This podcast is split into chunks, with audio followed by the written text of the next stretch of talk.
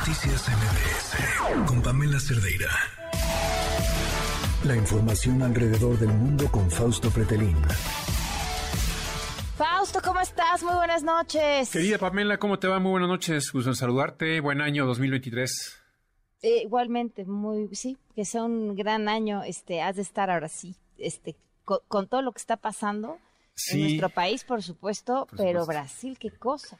También sí, sí, sí, esta intentona de golpe es un virus ya nacionalista, ¿no? Un virus Trump, no sé cómo llamarlo, pero empieza en el Brexit. El virus Trump.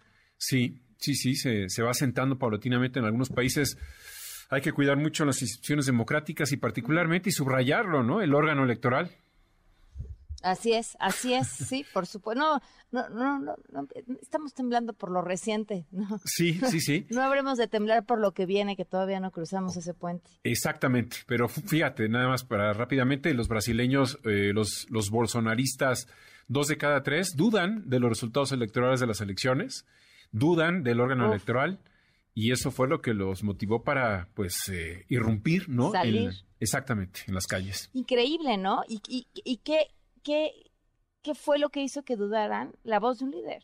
Sí, la voz de un líder que corre antes de, terminar el, su ciclo, no quiso entregar la banda presidencial, corre a Estados Unidos. Eh, pues simplemente hay cierta cobardía en esa, en esa acción, en esa decisión. Y bueno, fue lo que durante cuatro años estuvo trabajando en polarizar a la sociedad, lo logró estuvo trabajando en crear eh, pues eh, un escenario lleno de mentiras, de fake news, lo logró y ahora pues a cosechar estas, eh, estas semillas que, dejó envenenadas allá en Brasil y quien tiene que arreglar todo el desorden es Lula. Así es. El daño que un hombre de, de, un ego inmenso puede hacer un país. Sí, totalmente. Irresponsabilidad y, y, y, no hay un ajuste de cuentas, ¿no? A nadie le va a rendir cuentas está feliz de la vida en Estados Unidos, dice su esposa que está en el hospital, pero pues bueno, que le vaya bien. Pues sí. Y aquí en nuestro país con la cumbre, Fausto. Sí, sí, sí, una cumbre interesante, eh, Pamela. La primera idea es, necesitamos generar identidad a la, a la, a la cumbre, identidad a la región. Somos eh, socios, Canadá, Estados Unidos y México, no competidores necesariamente, somos competidores hacia el exterior y eso es lo que nos falta mucho, generar identidad común. Estamos muy cerca, pero al mismo tiempo muy lejos, muy lejos de Canadá, muy lejos de Estados Unidos, agendas asimétricas distintas, intereses distintos. El Congreso en Estados Unidos ya prácticamente sobre la nuca del presidente Biden. El Congreso de México no dice nada respecto a esta reunión. Eh, y, bueno, la visión de, de, seguridad y por parte de Estados Unidos es fundamental el de la va vinculado con migración. Otra vez México le, deja en una eh, charola de plata este programa en donde vamos a recibir a 30 mil migrantes. Qué bueno que por, por, una misión de paz y misión de solidaridad y humanitaria podamos recibir no 30 mil, sino 300 mil o 600 mil pero, nuestro Instituto Nacional de Migración nada tiene que ver con la paz y con la solidaridad. Sí, y la inseguridad, ¿no? Sobre todo la inseguridad que viven los migrantes desde que cruzan en la frontera sur eh, con Centroamérica hasta que intentan llegar al, norte, pues muchos de ellos son eh, robados, violados. Eh, no estamos en una condición necesaria o suficiente para poder recibir a tal cantidad de, de migrantes. Pero bueno, nuevamente el presidente López Obrador eh, no sé si bajo esta idea de que le damos este, eh, este acuerdo con tal de que no critique el programa de la 4T, no, no, no sé, ahí falta información, pero, pero hay muchos temas ahí que hay que, de los que hay que hablar. Eh, leyendo rápidamente un poco antes de entrar al aire, agencias como AFP habla de que el presidente López Obrador pide nuevamente al presidente de Estados Unidos pues eh, interés dinero, fondos económicos para eh, la región de, Centroamérica, Sudamérica, Latinoamérica, y Biden le responde, pues no hay, porque nuestro interés es eh, múltiple. Hay, muchos países en los que está metido Estados Unidos, empezando por la guerra en Ucrania. Esta petición la hizo López Obrador a Donald Trump, no hizo caso, ahora la hace a Biden. Pero lo más Muy rápida la respuesta para hacer un encuentro de este tipo, ¿no?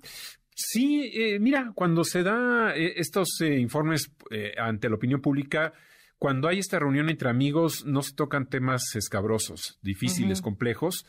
ya se había eh, informado de antemano, esto eh, lo platiqué ayer con el vicepresidente de eh, el, centro Wilson Center allá en, Washington, Duncan Good, y decía, no van a hablar públicamente del, del tema energético, del problema que tiene México frente a Canadá y Estados Unidos con el tema del sector energético. Entonces, pues solamente queda públicamente, exactamente.